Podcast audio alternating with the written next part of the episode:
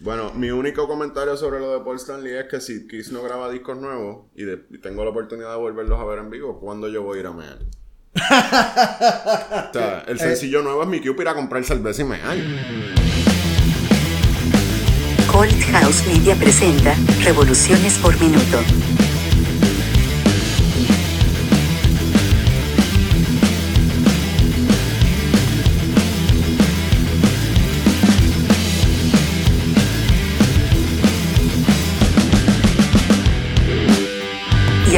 Ustedes, Rubén y Pepe.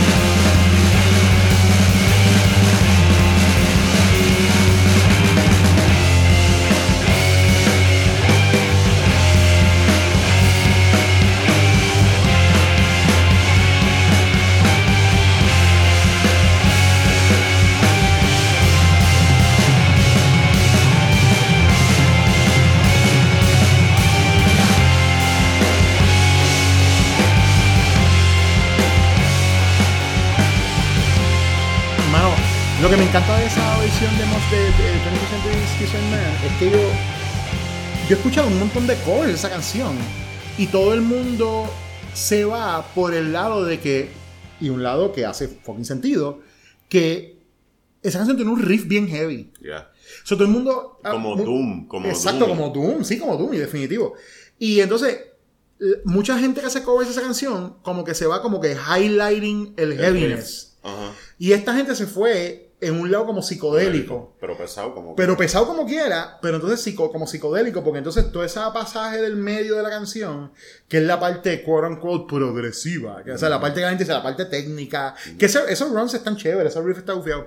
Pero me gusta como ellos cogen un pedacito que es como un, vamos a decir, como un bridge entre lo que es el coro y cuando va a empezar esa parte del medio, y lo alargan y lo hacen como más psicodélico todavía. And I love it. Esa es de las cosas que más me encanta ese Esa cover. banda me encanta. En De verdad que están súper bien, están súper bien. Súper. Mm. Anyway, yo soy Pepe. Yo soy Rubén. Y nosotros vamos a estar hablando de música aquí un ratito para ustedes. Este, eso que estaban escuchando era Moths, eh, de su EP. SP es homónimo, ¿no? Es Se un, sí, es homónimo. Bueno, no es un EP realmente, es como un, com- un compilado. que- Bueno, claro, eso es parte de un compilado. Es parte de un compilado que recoge todos los EP Nice. que habían tirado. Ya, ya, ya. Y esto va a salir ahora. Me parece que se supone que en cualquier momento lleguen los discos a Puerto Rico, pero Ya. todavía no llega por el delay del vinil y toda la cosa. Sí, mano, los viniles están. Y he, he- he leído varias cosas online bien locas sobre la cuestión del estatus de los viniles, de las órdenes. Hay un backup de seis meses en promedio por disco. Entonces- Está matando a los sellos independientes. Y entonces viene gente como Adele o estos artistas grandes que, ¡ay, voy a sacar un disco ahora! Taylor y de repente, tú sabes, Sí. tu bandita garage se jodió, se Bueno, tiene que esperar. Ahora mismo, eh, nada de lo que estaba en agenda para salir para diciembre en vinil, para, para sellos más pequeños, va a salir. Por culpa ¿Ah, de. sí? Así. Porque eh, ella tiró medio millón de copias de su nuevo LP. Vete pa'l carajo. Anyway, sí, sí, ¿no? Y la cosa es que eso es lo que está vendiendo. Y tienen el pool. sí. Tienen el pool, claro, sí, tienen los. Taylor Swift tiene un disco que viene ahora también, así que... No, y ahora mismo nadie hace los números de esa gente. Nadie. O sea, ninguna banda de rock, ningún proyecto va a hacer esos números o le van a dar prioridad. O sea, ni siquiera bandas de rock establecidas, por ejemplo, Exacto. Ozzy no vende 100.000 No, mil copias en vinil. Para nada, para nada. sí, Pero sí. eh, esa es la realidad del mundo. Esa es la realidad, exactamente. Digo, también pues eh, está eh, pa- pasando, ¿verdad? Que a lo mejor tú no tienes una banda que haga, vamos, pues no hacen los números de eso, pero tienes bandas de rock que están haciendo mucho box set, de Sí. estos de como remasterizar la, la el freaking catálogo completo para sacarlo en vinil, bla, bla, bla, de lo cual vamos a hablar más tarde. Pero que también eso, eso también está en más Sí, sí, eh, porque- ataponamiento para Claro, releases nuevos. Claro, porque ya no es Metallica tirando un LP, es tirando un box set de 10 LP. Exactamente. Para el Black Es- Album. Para el fucking Black Album. Que que Vamos a hablar de ¿quién- eso. ¿Quién no lo tiene? Pero por whatever. De eso vamos a hablar ahorita. Rubén, tú encontraste ahí unas noticias y yo. Tú, tú, tú siempre estás al día, porque yo no leo Bueno, noticias de rock. yo las leo para reírme. Ah, bueno, claro. Yo no las leo para informarme. Después que estamos Tú claros estás en como eso, Not the Onion. Casi, casi, sí. Eh, particularmente hay ciertos artistas cuyas noticias yo sigo por lo absurdo del corte noticioso. Claro. Hay Eh. unos que. eh, uno, hay unos que su nombre siempre rima con Friends Prio. Ese tipo. es bien gracioso. Si te refieres a Vince Neil, estás en todo lo correcto. Esto es lo correcto. Pero vamos a hablar de ella Eh. Vince Neil eh, es uno de mis personajes favoritos en el mundo, mucho menos en la música, pero siempre tiene algo interesante que, Sí, sí, que sí. está pasando con él. ya mismito vamos a hablar de eso. Pero ¿qué, qué tienes por ahí? ¿Qué tienes ahí? Pues mira, eh, para mí la noticia de la semana Ajá. Es realmente que Ted Nugent tiene una canción nueva. ¿Esa es la, esa es la noticia de la Para mí personalmente. Ok, ¿y cómo se llama esa canción? Esa canción se llama Come and Get It. Come no, perdón. Come and Take It. Come and take it. peor Y, todavía. y la canción, pues te podrás imaginar qué es lo que él te está retando o exhortando a venir a buscar y es su pistola. Exactamente. él eh, se resiste. Sí, pues la vacuna no va a ser. No, la no bueno, eh, él se niega a vacunarse a pesar de que le dio COVID. eh, lo cual es absolutamente increíble. Porque hasta Donald Trump está vacunado. Exactamente. Pero eh, Ted Nugent te está retándote a que vengas y le quites la pistola. María. Y yo me di a la tarea porque, como decía un amigo tuyo y mío de hace algunos años, para aprender lo que es la belleza hay que restregarse en el fango. y yo me di a la tarea de buscar la letra de esa canción. Yes. Y tengo que decir, para ahorrarle a todos los demás el dolor que es leerla, eh, que las primeras ocho líneas son Come and Take It. Wow. Literal, eso es todo lo que dice. Literalmente eso es lo que dice. Come and take it. Ok. Sí. Y, y que si quieres volver al Valley Forge o algo así, pues que él te está esperando. Jesus Christ. Eh, sí, a mí no, no me extraña que está haciendo eso en realidad. A mí tampoco. pero- Este, no la vamos a escuchar. No la, No la vamos a escuchar para nada. escuchar. Tiene un nuevo disco que sale, no voy ni a decir el nombre porque no merita darle Whatever, publicidad. exacto. Pero sí, existe y pues... Sí, de eso, de eso vamos a, de eso eventualmente hablaremos bastante porque es que todo este tiempo que estamos viviendo ha causado un, como un divide bien genuino, ideológico eh, y bien real entre un montón de gente que antes no estaban ni tan siquiera divididos y ahora es como, ahora es como si tú estás haciendo cualquier cosa, pero de repente, pues, en algún momento alguien famoso, ¿verdad? Que tú has seguido por mucho tiempo, dice algo y te quedas como que, oh man, no te- este tipo también es un fucking anti-vaxxer, diablo, este tipo también es conservador, que va a trip. Y whatever, no hay nada malo con los conservadores, pero, eh, yeah, they're not, Pero sí, I'm not a fan of them. Sí con los anti-vaxxers. Sí, no, no, sí, exacto. Puede ser conservador, pero no anti Y I mean, digo, y también los conservadores. Vamos a hablar claro, porque vamos a sacar eso del medio, ya que estamos hablando sobre biases. Ah, yo soy liberal, o sea, yo soy bastante de izquierda, ¿no? Yo también, totalmente. Y, y este, no tengo ningún problema con que la gente exprese sus, pro- su- su- sus opiniones este, de gobierno, si fueran específicas, o sea, políticas, si fueran específicamente de política. Pero el problema es que mucha de la gente que están eh, ahora mismo en la poltrona pública, conservadores, de las cosas que se quejan son cosas que no deberían ni tan siquiera ser debatidas, como discriminar a la gente por la por raza, discriminación por sexo, ¿sabes? Orientación. orientación sexual. Es como, coño, mano, ¿entiendes? Es como, no podemos hablar de qué sé yo, vamos a hablar de la economía, vamos a hablar de otras cosas, pero todo se revuelve alrededor de estos derechos personales y de esos derechos humanos. Y me rejode, me rejode porque no puedo bregar con gente así. Bueno, lo que pasa es que en algún momento el conservadurismo se convirtió eh, o dejó de ser una visión política administrativa y se convirtió en ser una visión de discrimen social. Y es- Claro. y es, que está eh, lo que tú estás mencionando, eh, que es lo que molesta y lo que ofende a, a- a los que no pensamos de esa manera. Y eso yo creo que lo vamos a hablar en otro podcast que vamos a hacer, Eventualmente. eventualmente, donde vamos a hablar sobre qué carajo le pasa al internet hoy. ¿Qué le pasa al internet? Sí, eso Este, eso sí, es una idea in the making. Una idea in the making, sí, pero algún día hablaremos de eso porque yo tengo, yo tengo mucho que... Tú tienes muchas Yo opiniones. tengo muchas opiniones al respecto, pero bueno, ¿qué más? ¿Qué más? Entonces, eh, otra noticia de la semana, eh, que es una noticia dentro de otra, porque yo no sabía que este tipo existía. Es- el cantante de Stone Temple Pilots tiene COVID, lo lamento El cantante mucho. con Preparo está muerto. Ahí es que te equivocas. Ah, ¿tienes Apa- otro cantante? Aparentemente la banda existe y tienen un tipo que canta. ¿What? Increíble. Yo no puedo creer esto. ¿Cómo Pues se llama él? ¿No sabes? Se llama Jeff Gott. G-U-T. Literal, así Literal, Gott. Jeff Gott. Jeff Gott, Y- ok. Y cantaba en otra banda cuyo nombre ni sé cuál es porque Ah. no sé quiénes eran. Pero Ok, ok. aparentemente el tipo lleva un par de años en Stone Temple Pilots, Pepe. ¿Qué? Increíble, ¿verdad? ¿Quién Yo- sabía que yo no Stone Temple. Pilots tocaba todavía? Yo no sabía eso. Yo Yo, pensé que estaban haciendo como algún. ¿Cómo se llama? Como algún side project o algo así. Como de- yo no he seguido la, no le he seguido la, la, la, la- ¿sabes? No he seguido la- las pistas de ellos ni nada. No he estado pendiente a Yo tampoco. Stone Temple Pilots. Pero bueno, a mí me imagino que debe ser bastante similar a este tipo, ¿no? Para que lo tengan. Bueno, eh, debe ser o, un a clon de Che- o a eso. Chester Bennington. ¿Te acuerdas que Chester Bennington Ah, bueno, cantó ¿verdad? con él? Que cantó con ellos, ¿verdad? O sea, que Jeff Gott que se cuide bien durante COVID. Sí, no es lo mismo. Jeff Gott está en una posición precaria en su vida y no lo sabe. Yo espero que tenga la póliza de vida al día. Paga. no Porque sabe que todo esto es culpa de. ¿Cómo es que se llaman ellos, los hermanos? Este, Los de Leo Los Brothers. de Lío, de Lío, exactamente. Así que esa es la noticia dentro de la noticia. Temple Pilots tiene un cantante quien, dicho sea de paso, tiene COVID. Le deseamos una Bendito, pronta verdad, recuperación. que se mejore. Pero- Mira, aquí dice que él cantaba en una banda de nu metal que se llamaba Dry Cell. ¿Y quiénes son ellos? Dry Cell. ¿Tú no sabes quién es Dry Cell? No, pues tengo loco, la menor Dry. Cell. Te voy a decir ahora quiénes son. Déjame ver. Aquí dice que Dr- Dry Cell era una banda. Wow, se formó en el 98 en California. ¿Y que tocan nu metal? Este, Nu Metal dice que tuvieron una canción. Fíjate, tiene una canción que se llama Body Crumbles que salió en el soundtrack de Queen of the Damned. Oh, wow. I don't La- remember La del that 2003. song. Sí, la, la única Queen O of the Damned hecho, Jonathan sí. Davis de Korn es fanático. Eh, aparentemente. Porque él produjo ese disco. Ah, pa- exactamente, sí, produjo ese disco. So, yeah, yeah, definitely. sabes que yo conocí a través de mi vida muchas mujeres jóvenes que le encanta ese disco. Yo, yo trabajé un tiempo.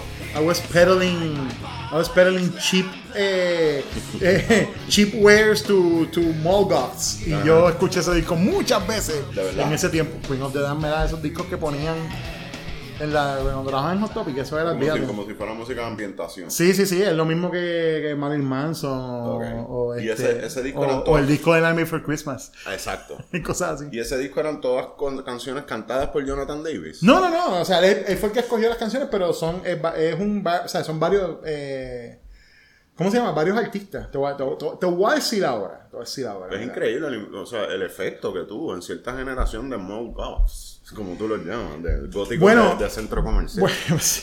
O sea, Queen of the Dam fue una cosa que fue bastante. Este. De esas películas que es bien, bien mala. Queen of the Dam malísima, horrible, Es horrible. sí.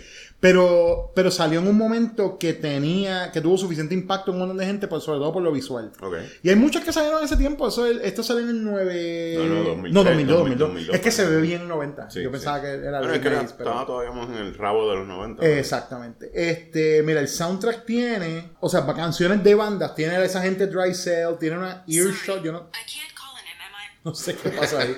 Déjame decirle a Siri que se calle la boca. Siri está objetando nuestro Déjame darle tema. un do not disturb aquí a Siri. Cállate. Este, Siri no es fanática de Jonathan Davis. she's not a fan.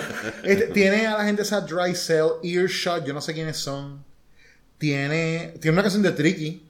Eh, bueno, Tricky en esa época sí. Sí, tiene una- Esta es, la, esta es la época de Family Values. ¿te Sí, sí, sí. Y tiene a Kidney Thieves, que era como ese, como industrial-ish thing. Pero entonces tiene estas canciones de Jonathan Davis con otros músicos. Que son, eh, tiene una con eh, los de Disturb, una con Linkin Park. Y entonces lo otro que tiene es como, tiene una canción de freaking, de Marilyn Manson, pero que la escribió Jonathan Davis. Ok. O sea, es así. es- Sí, sí, entiendo. Eh, O sea, es es bien de esa época. Sí. Y si tú tenías 15 o 16 años en esa época, pues That was a shit. esto es la That was a shit, yeah, claro. Lo puedo entender. Sí, sí, sí. I mean, eh, y acuérdate también que este tipo, este Jonathan Davis, era como el gótico. Sí, sí, sí. De él siempre se pintaba con esta cosa de nuevo porque a él le gusta la industria y le gusta el goth. Y eso es lo que él escuchaba cuando chamaquito. So, yeah, Sí, so, claro. Hay mucho de eso. Claro, entiendo. Ok, otra noticia de importancia de esta semana, Pepe, es que eh, Paul Stanley dijo, Paul Stanley, el cantante de Kiss, Me gusta que dijiste de importancia. de importancia. Dale. Ajá. Eh, sí, esto, esto es el Nightly Report nuestro. Exacto. Eh, Paul Stanley dice que Kiss no necesita grabar discos nuevos porque nadie los escucha. Wow. ¿Qué tú, qué tú crees de eso? Pues mira, yo te voy a decir que he's not wrong. Mira, nosotros hemos hablado de Kiss infinidad de veces porque eso es una de las primeras cosas que nos unió prácticamente. Como 100%, que encontramos un common ground en Somos, Kiss. somos bien fanáticos los dos. Sí. O, o admiradores, realmente. Claro, claro. Y somos el tipo de fan que es como, we love the music, but we hate what they're doing right now. Sí. Definitivo.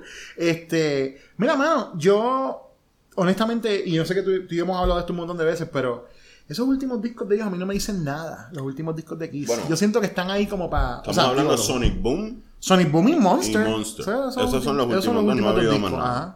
Eh, son malísimos. los Son malos, Tengo malos. que Son discos sí. malos. Son discos que son para.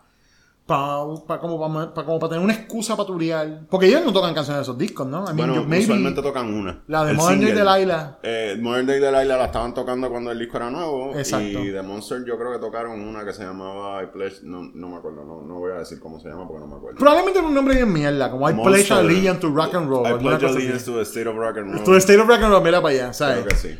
Eh, es malísimo. Sin embargo, y te deberás acordar tú que hace Ajá. como dos años, tú y yo escuchamos el box set Volt de Gene Simmons. Sí, mano, Y definitivo. tenía canciones increíbles. Claro, esa es la cosa que me encojona. Es Que como no que... las ponen en los discos. Exacto. Hay un montón de, de música bien cabrona que este tipo tiene guardada que pudo haber fácilmente sacado y redo, redo it con esta gente. Claro. Ya está. Es más, no tienen ni que estar ellos. Porque, mira, cabrón, el día que yo me enteré que en los discos de Kiss un montón de veces no tocan ellos, my world crumbled. A mí I mean, I was younger, tú sabes. sí, me Pero cuando yo me enteré que, por ejemplo, que Alive 1 y Alive 2 tienen un montón de trabajo de estudio. que Bob Kulick tocó solo. Exacto. Tú sabes, eso fue como, eso fue como mi primer, yo te puedo asegurar que ese fue mi primer gran decepción con Kiss. Claro, yo no conocía que la, indu- la industria de la música es así, yo no sabía que artistas grababan discos en vivo y después iban para el estudio a poncharlo, Claro, ¿tú me entiendes? claro. Ah, "Ay, esa guitarrita está media floja, dale de nuevo y tú sabes, obviamente pues tiene todo el eco y la gente gritando, pero I didn't know this shit. Yo estoy pensando que cuando chamaco yo pienso, este disco en vivo, Esto es como estar allí. ¿cómo está ahí? Exactamente. Obviamente, Square Garden. Live After Death, que probablemente es uno de los discos en vivo más famosos del metal, un montón de trabajo de estudio también, porque está arreglado, tú sabes, está Mucho. bien De arreglado. hecho, creo que en Live After Death lo único que es verdaderamente en vivo es Nico McBrain en la Es batería. probable. Todo lo demás es los Sí. overdubs. Sí, todo lo demás sirvió de guía para ellos retocarlo encima, sí, Claro, sí. claro. Pero, mano, este, I mean, he's not wrong, ellos están...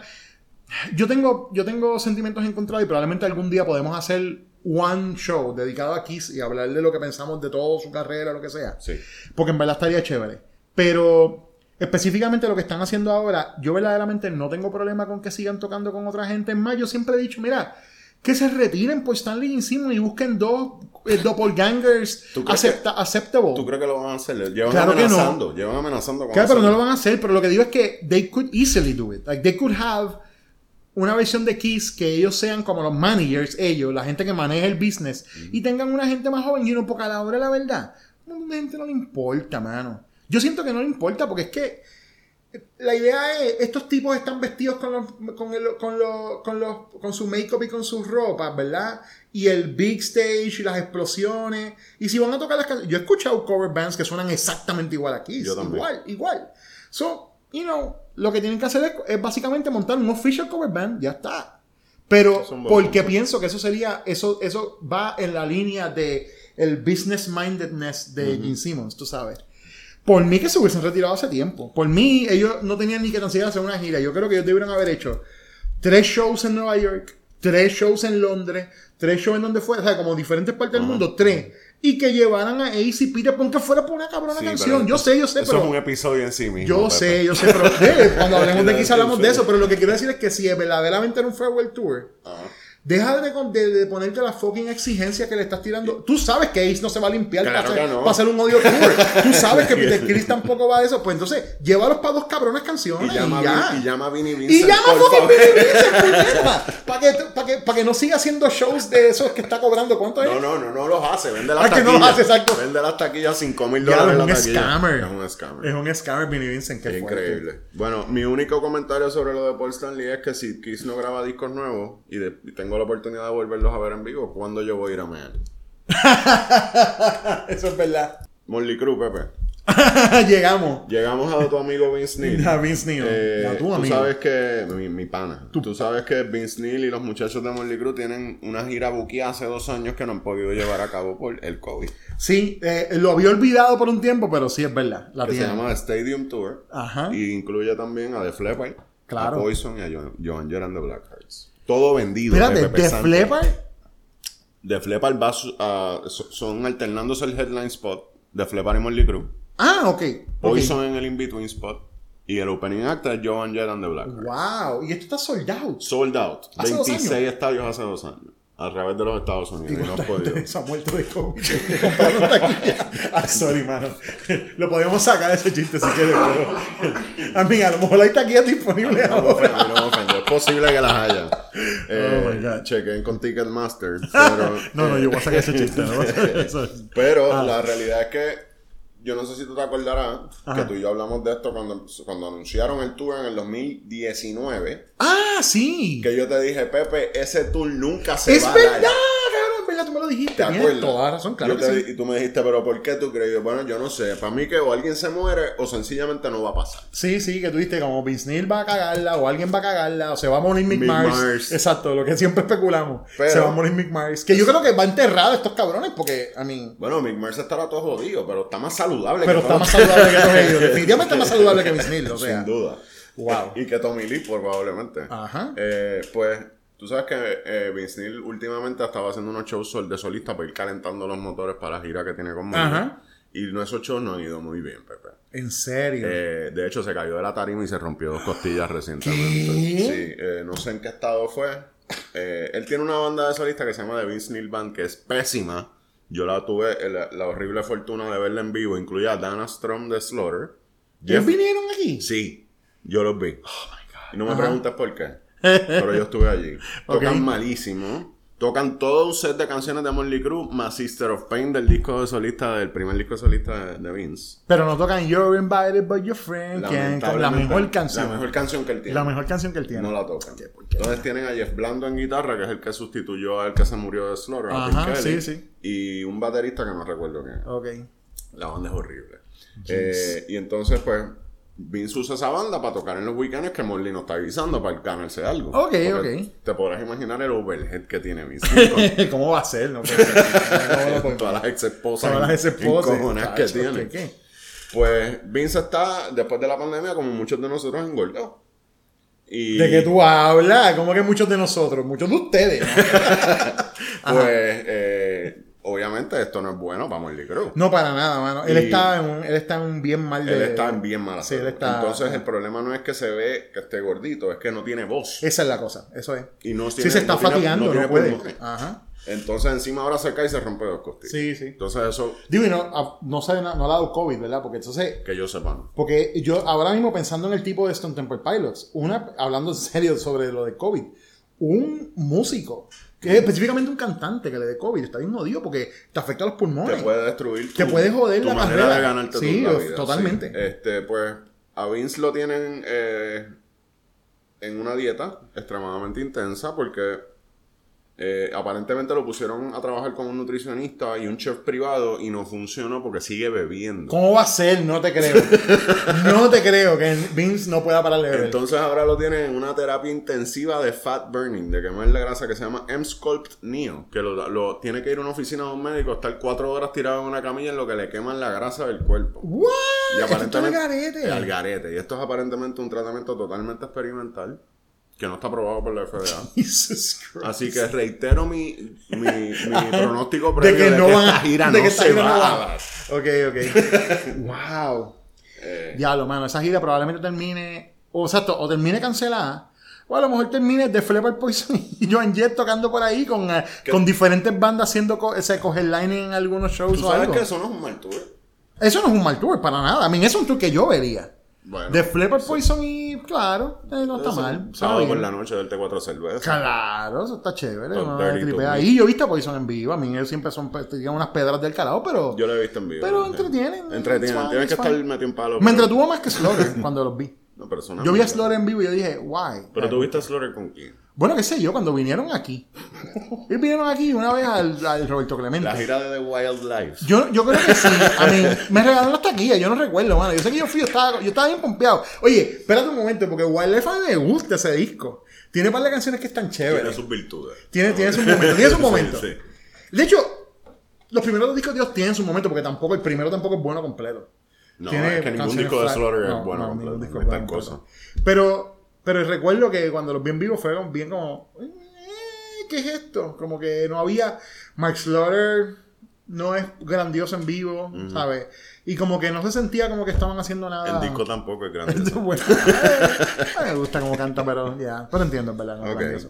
Entonces- Pero anyway, este, um, el punto es que Vince Neil todavía no ha rebajado. Lo están y usando- están, ya están en el punto donde literalmente lo que le falta es que le corten la grasa del cuerpo. Literalmente. Eso es lo que le Eh, falta. Y estamos a un punto que si en tres meses él no está en condiciones de irse de gira, la gira no se va a poder dar. Por lo menos, se- si se da, se da sin Crew. Bueno, pues este, este programa está instituyendo oficialmente el Vince Neil Watch. Eh. Vamos a ver qué pasa con esa gira. ¿Tres meses? ¿Tres, Tres meses, meses, tiene? tres meses. Pues dale, we'll, Sí. we'll- we'll keep in touch con Vamos- este punto. Le daremos seguimiento. Vamos a darle seguimiento, exactamente. Entonces, otra noticia de la semana, eh, una banda que a ti y a mí nos gusta mucho, de hecho, yo descubrí esta banda gracias a ti por Ajá. frecuencias alternas en, su, Anda. eh, en sus tiempos. Eh, En paz banda descanse. Que en paz descanse. Frecuencia alterna. Eh, y vive en nuestras memorias. Exactamente. Hizo mucho ese programa. Eh. Esta banda llamada Endless Boogie, que es de Nueva York. Ajá. Eh, esta gente llevan ya más de 20 años tocando juntos. Sí, mano. Criminally underrated. Criminally Underrated. Es una banda que nadie sabe que existen y tienen una cantidad de discos enorme, una discografía bien larga y, y, consistentemente excelente. Ajá. Eh, pues ayer precisamente salió un disco nuevo de ellos que se llama Admonition. Ayer siendo, hoy estamos grabando el 13, sobre el 12. El 12 de noviembre. Viernes 12 de noviembre. Viernes 12 de noviembre sale un disco doble. eh, Se llama Admonitions. eh, mismo estilo que siempre han tenido. Como tú bien dices, como un CC Top mezclado con Captain Beefheart. Yes, yes, me Eh, encanta. que, sí, sí, sí. que ese es todo el encanto de ellos. Eh, las canciones son larguísimas, 22 minutos. Usualmente son largas. O sea, en los discos anteriores también han Sí, sido. sí, eh, generalmente lo son, pero eh, nunca es eh, música por, por el mero placer de hacerla. O sea, todo tiene un punto y todo tiene un, Sí, sí, momento. definitivo. Eh, Así que No, es verdad, me, me gustó esa noticia. Yo no sabía que habían sacado algo nuevo y ellos, sí, mano, ellos me tripan un montón. De extremadamente recomendado. Lo pueden buscar sí. en Y hay banca. tan poco rock de esa onda ahora mismo también saliendo nuevo Sí. que. Y graban todo análogo, que se escucha la diferencia en el sonido. Anoche estaba, ayer, eh, durante el día de ayer, estuve escuchando un rato, este, mientras hacía diligencia y eso, estaba escuchando discos de Queens of the Stone Age, random. I miss that band, man. Pero, y el último disco no me gustó mucho. El Ah, de Tiene bien pocas canciones, sí. Tiene bien pocas canciones buenas para mí. O sea, en el momento que salió estaba como, ah, this is cool. Y después cuando, como que el replay value, cuando, cuando los escucho contra los otros discos, como hice ayer, it has the least replay value para mí. banda, ¿no? Suena como otra banda. Y eh, en parte tiene que ver con la producción, que lo produjo, no lo produjo eh, la mal. gente que trabajó normalmente, sino eso fue el cantante de Arctic Monkeys.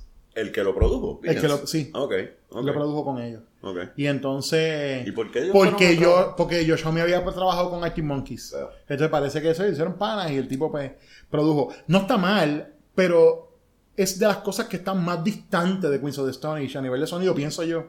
Y la cosa es que hay cosas de las canciones que I just, eh, just feel como que no. Una de las cosas que a mí siempre me gusta de, de Queens of the Stone Age son el groove de las canciones, o sea, los riffs y eso.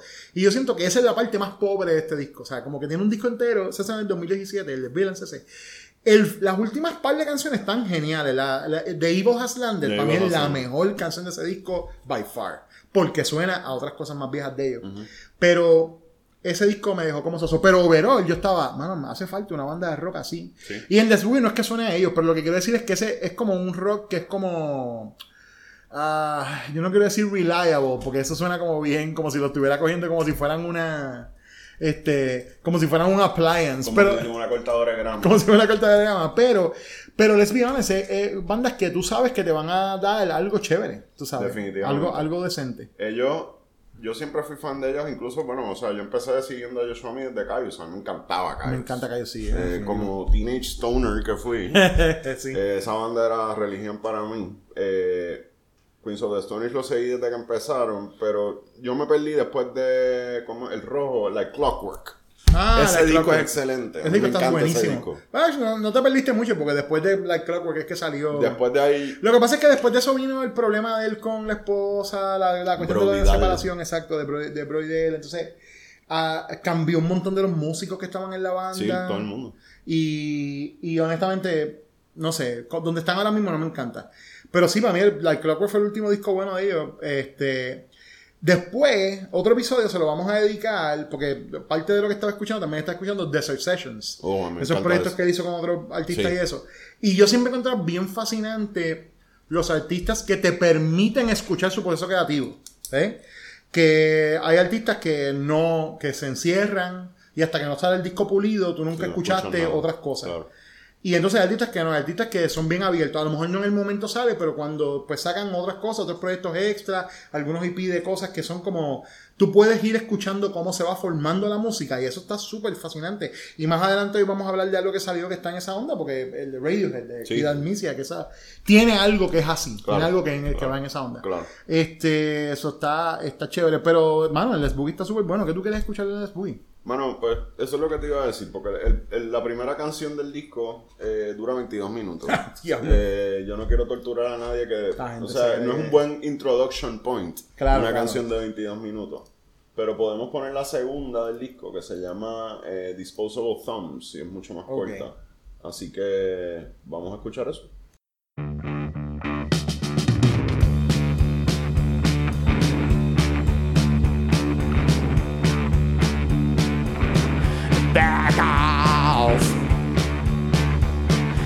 Going to bed.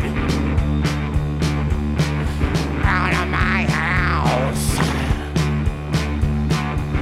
You made me sleepy.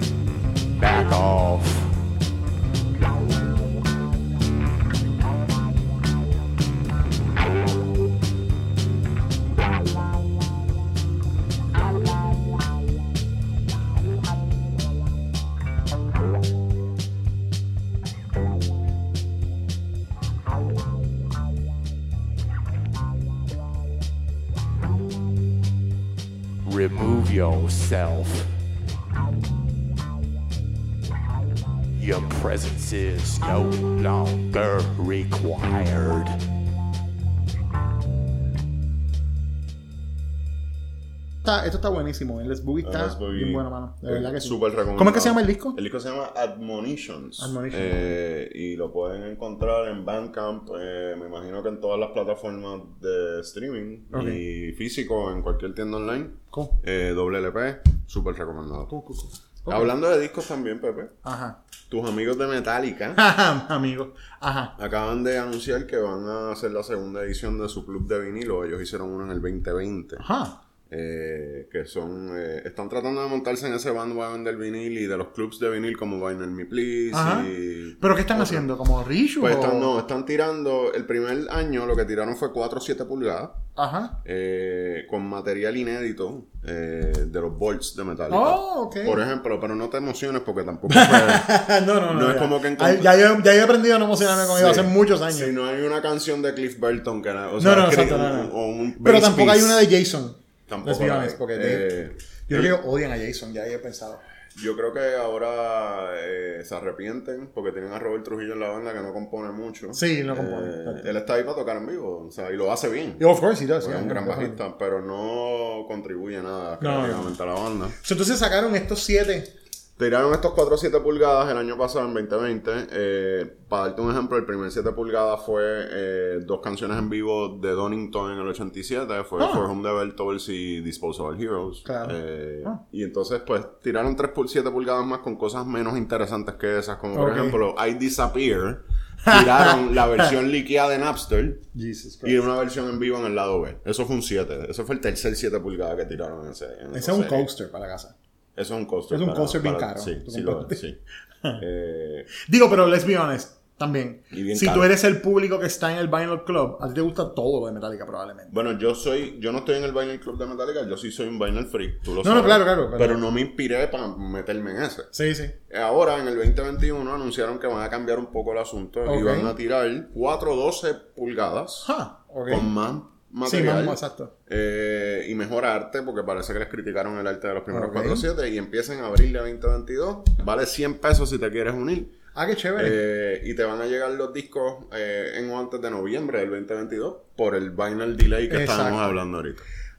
Pero fíjate, 100 pesos no está mal por 412. Incluye shipping. Incluyendo shipping, 412 y lo- los, los discos están tan caros, cabrón. Ahora mismo el vinilo está ridículamente caro. Súper caro. Tú sabes. So, yeah, I mean, si tú eres fan de Metallica, it, it sounds good. Ellos están, ellos están en una etapa bien loca con la cuestión de lo del 40 aniversario de ellos y eso. Sí. Porque, digamos, han hecho unas cosas que están cool hasta cierto punto, o sea, o, o decente. I mean, el remaster del Black Album es un álbum que no necesitamos remaster, porque ese disco está súper bien grabado desde el primero, obviamente. Claro. No hace falta remaster, pero I mean, se aprecia que le hayan metido mano y que Yeah. esté más boosted y lo que sea, y ahora Yo con todas las mierdas de los... Yo entiendo que había que celebrarlo porque fue. Ah, no, no, definitivo, son tre- 30 aniversario de uno de los discos más importantes. Yo no me lo voy a comprar. Claro, claro, ¿no? Y, Pero entiendo. Sí, sí. Pero entonces hacen un remaster bien bueno, con un montón de, de bonus tracks buenísimos, de tú puedes escuchar demos de las canciones, puedes escuchar cómo ellos fueron montando eso, hablando, ¿verdad? Del arte, de la- del proceso creativo de las bandas. Pero entonces hacen ese fucking disco de covers, el Blacklist, Blacklist. ese. Cabrón, hay unas canciones ahí que yo... Guay, ¿por qué ellos hicieron eso? ¿Por qué? Bueno, te voy a decir algo. Eh, ¿Te acuerdas de los apagones que tuvimos a nivel isla hace algunos meses, hace unos Ajá. meses que no había luz nunca? Ajá. Pues yo pasaba mis ratos libres escuchando ese disco. Eh, y, y entré bien profundo en el tracklist. Y tengo que decir que, aparte de los apagones de Luma, eh, el punto bajo de mi 2020, es- 2021, perdón, son las 14 versiones corridas de Nothing Else Matters que escuché. ninguna de las cuales tiene ninguna razón de Ninguna existir. razón de ser. Sí. Sí, sí. Esa Fatal, brother. Eh, yo, esa fue la que hizo esta mujer, este, Miley Cyrus for Nothing Else Matters. Yo creo que esa es la mejor cita de las versiones Pero cuando tú escuchas 14 versiones Ah, no, no, claro, claro, claro, tú claro, no- claro. ya tú no sabes ni No, esa es la otra cosa. Ay, porque la parte que para mí es, es eh, incomprehensible de este todo, yo de verdad no puedo entender. Es, yo entiendo el. Yo, hablando claro, yo entiendo el propósito del disco, del, del disco de covers. Es decir, mira qué influyentes nosotros somos. Definitivamente. Somos más influyentes que cualquier otra banda de rock heavy, which they are. Eso no se puede debatir. Claro que no. Y entonces, excepto ¿cómo, Danzig. cómo- exacto. ¿Cómo tú haces, cómo tú demuestras eso? Pues tú haces una colección de covers que tenga hasta fucking J, J Balvin, ¿entiendes? Que tienes ahí un montón de cosas de gente diciendo rindiendo de tributo o rindiendo de tributo al, al disco, ¿verdad? Obviamente. Pero eso está bien. Pero ¿por qué tiene que tener cincuenta y pico de canciones? ¿Por qué tiene que tener tantas versiones de la misma Son canción? 5 LP. Lo, lo venden. Son Why? 5 LP set. ¿Para qué? Yo no sé quién quiere Está en escuchar fucking eso. Spotify. Claro, ¿Sabes? definitivamente. Está ahí, ¿no? En YouTube lo puedes conseguir Es que el vinil de eso, yo no, eso sí que yo no entendería por qué. Por eso es que los, los sellos independientes no pueden hacer un maldito disco en vinil. Sí, que salga sí, sí. cuando se supone por culpa culpa, de de, gente como mano. Sí, entonces los tienes también haciendo cosas como, por ejemplo, pues van a hacer un concierto en diciembre del 40 aniversario. Este, que va a ser como una, una conciertos especiales que van a tocar canciones Sí. de los discos. Lo, whatever, hicieron cuando cumplieron 30. ¿no? Sí, exacto, exacto. Entonces, pues yo vi eso, eso está chévere. Pero entonces tienen una cosa como me llega un email que dice, a mí yo estoy suscrito a su newsletter, estoy suscrito a los newsletters de un montón de bandas. Yo también. sí. Y veo el email que dice como que van a sacar una sortija de 40 aniversario. ¿Tuviste lo de la llegó, sortija? Sí. Y cara. Cara con cojones. No es que vale ¿Cuánto 60 era que pesos. costaba? Era como, era como, como 500 pesos. Algo así, ¿verdad? Que sí? 497 Déjame, déjame, pesos, déjame decirte, a ver, te voy a decir ahora. Este es el sonido de yo buscando el email. Tú sabes lo triste que yo conozco gente que. que Míralo aquí, lo aquí. Esto llegó, esto llegó el 5 de noviembre. Dice el- la, la sortija de 40 aniversario por Silver Luthier. Son dos ediciones de la sortija. Hay una que es limited, que solamente se van a hacer 40 sortijas nada más. Y esa vale 400 pesos. Y Y entonces... eso sin el shipping, ¿no? Pero entonces el standard version vale 250. Ta- Bueno, porque cu- cuán fanático eres tú. ¿Entiendes? Ajá, es como que eso. las tortillas está chévere, está, está ok, tú me tiene como que los, los apellidos de ellos, de todos los miembros de la banda alrededor y whatever. Incluye a. Ron McGoffney. No tiene a Ron Magoffin, de hecho. Yo, yo creo que no tiene a Mustaine tampoco, let's be honest. Mustaine va a estar bien molesto cuando se Tiene- vamos a ver, tiene, tiene a, a Ulrich, Hetfield, Hammett, Trujillo, y entonces, sí, y en el otro lado dice Burton y Nusted, no tiene, no tiene a Mustaine. O sea que Ron Justicia McGoffney para Dave y Mustaine para Ron McGoffney. No existe Ron McGoffney. existe. Ni Lloyd Grant. Y la, lo dije, exacto. Y la, cosa con, y la cosa con Metallica es que ellos han sacado estos box sets de cada álbum de ellos en los remasters, que son unos box sets ridículos. Yo entiendo que esto es, un, esto es un público bien específico. O sea, yo entiendo que estos box sets, ya, ya estamos en el mundo donde, o sea, en, esta, en la etapa que estamos con la cuestión del fanatismo de la música, la- la- el tiempo de los box sets representativos de cosas como disqueras, esas cosas, eso, eso ya no existe. Sí, no. Eso ya no existe porque pasó hasta Spotify. Claro. Tú haces un playlist y ya tienes una cosa representativa. Y si, una, y si una disquera quiere sacar, por ejemplo, demos de alguna banda o cosas así, las ponen en internet y ya, y la gente las consigue en Bandcamp, en donde sea. Claro. Este, pero entonces tienen estas bandas yendo atrás y haciendo, sacando estos box sets que tienen eh, versiones en vivo, o sea, como, como los conciertos del ciclo de promoción de ese disco. Sí. Entonces, Metallica específicamente tiene, ya son, este es el, Este es el quinto. quinto box set, cabrón. Tiraron uno de los primeros cinco discos. Y ahora viene el de Load, papá. Ellos van a hacer un box set de Load. Claro que lo van a hacer. La cosa es que eh, eh, con Metallica yo estoy como que en ese sentido, o sea, yo, yo, yo todavía escucho la música metálica vieja de vez en cuando, o sea, son- hay canciones que me gustan, claro que las voy a escuchar. Y a veces me pasa que si lo escucho, escucho el disco entero, porque son discos que yo me los sé de rabo a cabo. Pero lo siento que están como en ese tightrope, en, ese, en esa línea bien finita entre convertirse en Kiss y seguir siendo metálica. ¿Tú me entiendes? Porque es que, honestamente, ahora lo que les falta es sacar un casket también, ¿entiendes? Lo que les falta es sacar. Bueno, la tarjeta de crédito yo creo que ya la tienen también. ¿Ellos tienen ¿no? una tarjeta de Yo Metallica? sí, Ah, pues Black pues Card. ya- pues el ya- Black Card ya están en Kiss. Eh, estamos en Kiss Territory. Están en sí. Kiss Eh, pero fíjate que Kiss no ha hecho los box sets. Porque Kiss, si alguien tiene una discografía temprana, que con unos bolts que tú, como fanático, quisieras que abrieran. Claro que sí. Son ellos. Definitivo. Y no lo hacen por No la- lo hacen. No lo hacen porque no quieren darle chavo a estos cabrones. Claro. A fucking a Ace y a A Peter. Ace y a Peter, Y o a pa- Vinnie Vincent. O a Vinnie Vincent. Entonces no quieren, no quieren.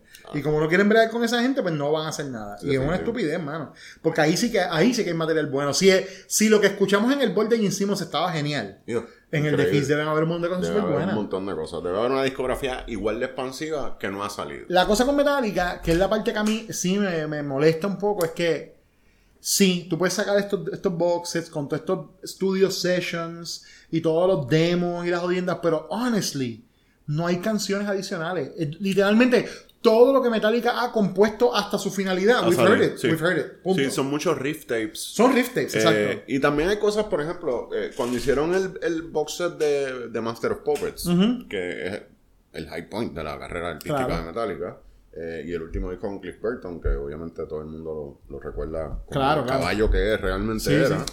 Eh, pues a mí me interesaban los, los- los conciertos de esa época y, y hay en ese box set. Sí. Incluso, por ejemplo, hay una versión de estudio de, la- de las sesiones de Master of Puppets de The Money Will Roll Right In de, de Fang, la banda de Really? punk. Sí. Eso no lo escuchamos, Esas no. son cosas que nosotros no sabemos que existían. Sí, sí, sí, sí. Eso yo puedo entender que se justifica. Ajá. Pero realmente tú necesitas escuchar el demo original de The Unforgiven en guitarra acústica y en Sheffield en su casa, con el gato maullando al lado. Exacto. Yo pienso que no. No, no, no hace Y falta. entonces, 350 pesos para el boxer. Y la otra cosa es que, en- exacto, vale, esa es la cosa, y es que son 350 pesos por 5. Por 5. Y coño, I mean, ¿cuántos fan- o sea, cuántos chavos? Yo entiendo que su fanaticada es gente que de, de- gente de todos walks of life y deben tener fanáticos que tienen un cojonal de chavos porque esta gente sacan cosas que son caras con cojones. Sí. Este, pero Empezando por las taquillas para ir a verlos a ver en vivo. No son empezando por de la- exactamente que están caras con cojones ahora mismo. Este, pero esa es la cosa. ¿Qué, justifica sacar un box set que tenga hasta el demo de tú, tú sabes, meando mientras estás tú tarareando la canción porque te acordaste en el momento y está y si eres Prince que tienes micrófono en toda tu casa, pues de repente estás meando y dice I love the unforgiving, qué sé yo, y no es como es como es como llega un punto y dice, en verdad yo quiero escuchar esto y me pasa también con los lives.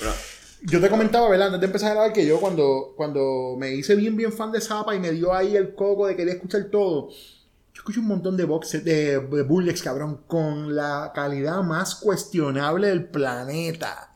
Eran unas cosas que era como tú podías escuchar la conversación completa del tipo que grabó, porque estaba bien lejos. Él lo que está cogiendo no es ni tan siquiera las bocinas directamente, está cogiendo el eco de las bocinas. Ajá, O sea, estaba en el carajo del, del estadio o lo que fuera. y, bueno, Zappa es un artista que tiene un montón de años de carrera, ¿eh? Y, y tú sabes, hizo un montón de shows. Y específicamente él, he would workshop su música en vivo. Él no tenía esta cosa de vamos a me voy a meter en un est- a estudio a, a componer todo y después saco el disco. claro. Él iba haciendo las canciones, se las enseñaba a su banda y mientras estaban tocando, podían estar en el 1972, desde 1972 tocando una canción que no vino a salir en un disco hasta el 80. Sí, sí, sí. Porque pasó por un montón de versiones y todo el mundo ya sabía la canción, tú sabes, los fans. So, entonces, estas versiones de, de- eh, de- estas versiones de estos bootlegs de calidad cuestionable, yo los, uno los escucha porque de repente resulta que esa canción que estaban trabajando en ese show solamente tenía dos versos adicionales que no están en el otro. Y tú como fan dices, yo no quiero escuchar. Pero, loco, Metallica toca sus canciones igual todo el tiempo. Exactamente Ellos no son una banda de improvisación. Ellos no son una banda de. Like, yo no necesito siete lives. No sé cuántos lives, mejor no son siete, pero no, no necesito cinco lives de un tour, de una de eso. De, sobre todo cuando vas cuando, cuando tú escuchas la calidad, y claro, los más recientes no, pero el de Kill Em All, Ray the Lightning y Sí, escucha Hay unos lives bien. que están bien mierda. Claro. ¿Y cómo tú tienes la cara de poner eso en vinil también para meterlo en un boxer? Yo ¿Tú no me entiendes? entiendo, No entiendo, yo no entiendo. Y esa no entiendo quién lo quiere tener en su colección escucharlo, porque eso tú no lo vas a escuchar. Y ahí es donde yo. Lo vas a claro, escuchar una vez y ya. claro. Y ahí es donde yo digo, mira, mano, esto, esto, esto, es, esto lo estás haciendo por el fucking capitalismo. Esto es chavo, esto lo quiere, lo que quiere es chavo. Claro. No hay una razón, digo, pienso yo que no hay una razón verdaderamente artística detrás de envuelta de eso. O sea, yo entiendo que hay fans que quieren tenerlo todo. Un ejemplo es King Crimson. King Crimson es una banda, cabrón. Que también han hecho box sets por cada disco de ellos. Y la, por lo menos ellos fueron más, más, más, más, este, eh, por lo menos tuvieron más consideración que Metallica. Porque ellos no hacían, ellos hicieron un box set del primer disco, que obviamente es un landmark, que escuchamos la versión de Moth de este 20th Century Schizoid eso está brutal. Y ese box set ya lo han sacado tres veces. Porque, pero ¿qué pasa? No es un double deep in a way. Ellos han seguido encontrando material. Claro. Solo lo que hacen es que sacan una versión nueva del box set. Ellos dicen, ok, y la última versión que salió se llama The Complete 1969 Recordings. Tiene todo lo de estudio que hicieron y todos los lives que ellos encontraron de ese primer lineup. So, eso vale la pena. Claro. También es una banda que por su naturaleza de ser rock progresivo y tener ese, como esa cuestión más improvisacional, pues tú puedes escuchar un montón de shows de ellos porque siempre vas a escuchar No versiones son diferentes. iguales, no es el mismo show. Exacto. Metallica es el mismo show. todas las Exacto. Metallica es el mismo show todo el tiempo. Como decía Lou Reed, militarísticos son ellos. ¿sabes? Exactamente, sí, sí, eso. So, esa es la parte donde yo digo como que, aun cuando uno, uno es fanático, like, don't get me wrong, I'm a fan of Metallica, y si a lo mejor yo tuviera los chavos para meterle a su colección y todavía fuera así, sí, fan como era antes, a lo mejor me hubiese metido en alguno de esos boxes, pero, de- pero honestamente también los, me siento y lo, y lo pienso y digo, ¿por qué? Claro. ¿Por qué yo voy a comprar un boxer que tiene esta versión que no se escucha? ¿Sabes? Parece que, que antes de guardarlo en el vault, masticaron la cinta ellos mismos. Tiene saliva de que Hammett ahí y la tiró ahí. ¿Tú me entiendes? Coño, mano. No, ¿sabes? No, no puedo bregar. Bueno, yo sabiendo que íbamos a estar haciendo estos shows ahora, de ahora en adelante, este es el primero, eh, me suscribí al club de vinilo de Metallica del 2022. ¡No jodas! ¿En serio? Así que vamos a estar viendo los discos Yes, cuando lleguen. qué bueno. Y tienen downloads, así que vamos a compartir. Súper, súper. Ah, that's awesome. Con las personas cool, que cool, nos cool. escuchan las podemos- canciones. We can bash that. Estás escuchando Revoluciones por Minuto. Y hablando, Pepe, de box sets expansivos y completamente enormes. Hablando de boxes partido completamente. Esta semana tú y yo conseguimos una copia del box set nuevo de una de las bandas más legendarias y formativas en el, en el género del metal. Que se Disturbed. llama- se- sí, David Draymond's Home Demos.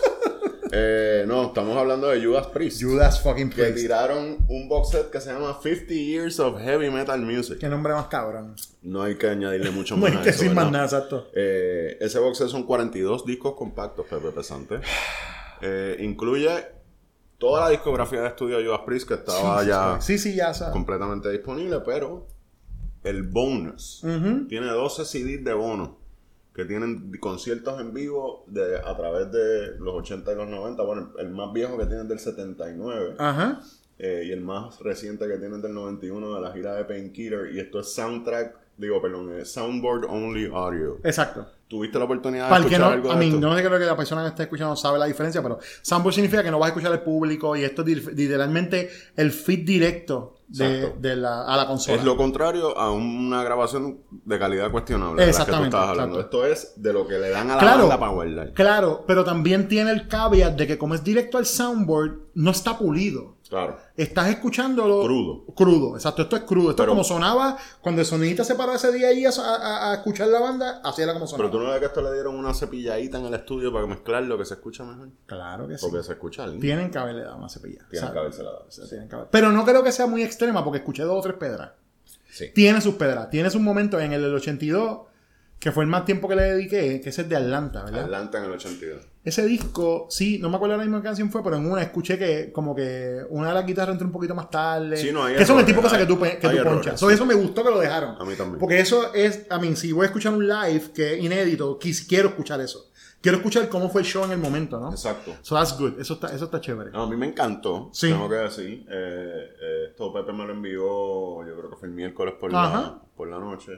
Eh, y le dediqué jueves y viernes de la semana en la que estamos grabando a, a escuchar varios de los shows. Eh, y me encanta. Eh, Sí. Pienso que, que tú ves, este es el tipo de box set Exacto. que a mí me interesaría comprar. Claro. Siempre y cuando no le hubiesen puesto todos los discos de estudio que ya yo tengo los que Claro, quiero tener. claro. yo creo que esa, eh, yo entiendo que es una celebración de la, de la carrera de la banda, pero me frustra que no hayan pensado en la gente que ya tiene todo. Why are you gonna make them buy again todo? Sí. Y, y este y, y no es barato, obviamente, porque son tantos No, discos, ¿no? Son 350 pesos. Exacto, eso está heavy. Y está eso es fuerte. sin el shipping. Está fuerte. Eh, está fuerte. Yo creo que debieron haber hecho una versión que fuera todo lo inédito aparte. ¿Tú me entiendes? Eso es lo que yo- Todo yo- lo inédito sí. aparte, cómprate esto y compra y pueden hacer dos versiones. Qué sé yo, como que pudieron haber sido un poquito más mind, o sea, tener más eh, eh, idea, más en idea la gente que, porque ellos son una banda legendaria que tiene, la gente que es bien fan tiene todos los discos ya también. Claro. Tienen un fucking montón de discos, Claro. en verdad. Digo, este incluye, este box set incluye hasta los discos con Reaper Owens. Que muchos Mira para allá. fans no lo, no Mira lo para allá. compraron. Sí, sí, sí, yo sé. Eh, y tiene yo no los tengo físicos. Yo tampoco. Eh, y ni me interesa tenerlo. Eh, pero también incluye, por ejemplo, discos de la época de Rob Halford, o sea, la segunda época de Rob Halford, que a lo mejor Sí. no mucha gente compró, como Nostradamus. Sí, Está sí, fuerte. Firepower está buenísimo. Firepower pero, es un buen disco. pero para que tuviéramos Firepower tuvimos que tener Nostradamus. which is not Hay que good. sufrir para llegar a, a Sí, Nostradamus está, fuerte. Pero, pero está bueno, mano. Va- vamos a poner, vamos a escuchar la de, Vamos a ponerle de cuál, de Atlanta, que es de el- Atlanta, el Breaking de lo de Atlanta, que está sabroso. Está en el primer disco, si no me equivoco. Times I've been to this uh, fabulous city of Atlanta. This next song is also from the British Steel album and contains the word, the law, in the title. You know what I'm talking about? Breaking the what? Breaking the what? Breaking the what? You got it, breaking the law.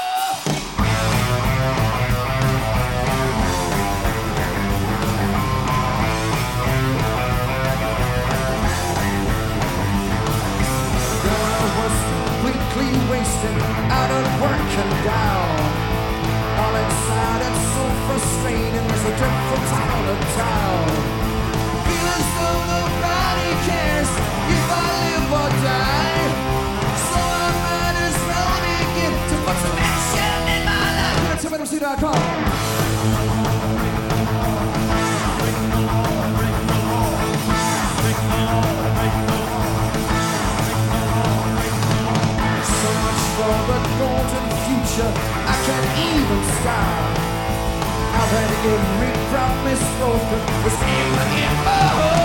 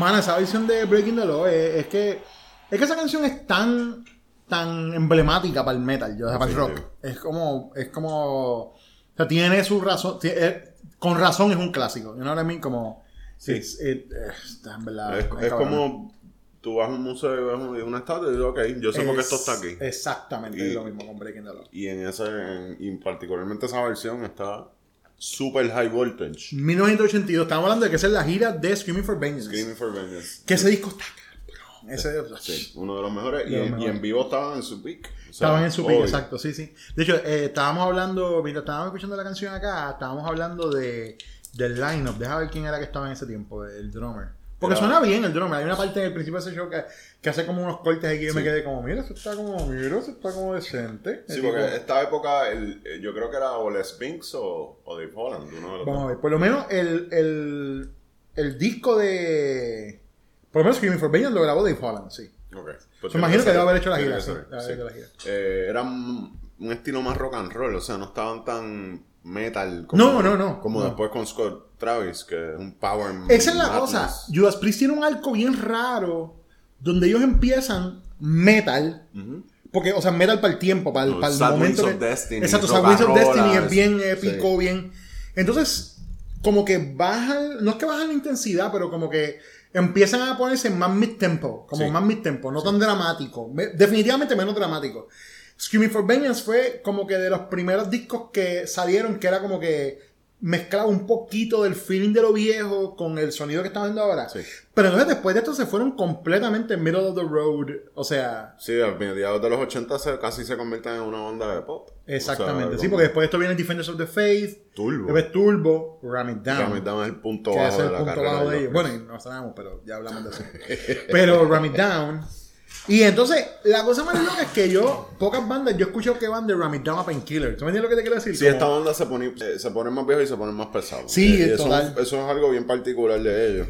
Scott Travis, que entró a tocar batería en, en Painkiller, um, yo no recuerdo bien la historia, voy a estar diciéndola, en verdad no estoy citándola correctamente, pero escuché una vez viendo unos videos sobre Judas Priest, que él fue a buscar, o sea, como que literalmente estaba como, yo quiero tocar Judas Priest. Sí. Así como no fue como que lo buscaron, sino que era como, yo quiero tocar con ustedes. Y se le... Y se le dio. Y entonces lo que está cabrón es que es como si ese tipo llegó, que es más joven que ellos, no tan, no tan tan joven, pero más joven que ellos en el momento. Como 10 años menos. Exacto.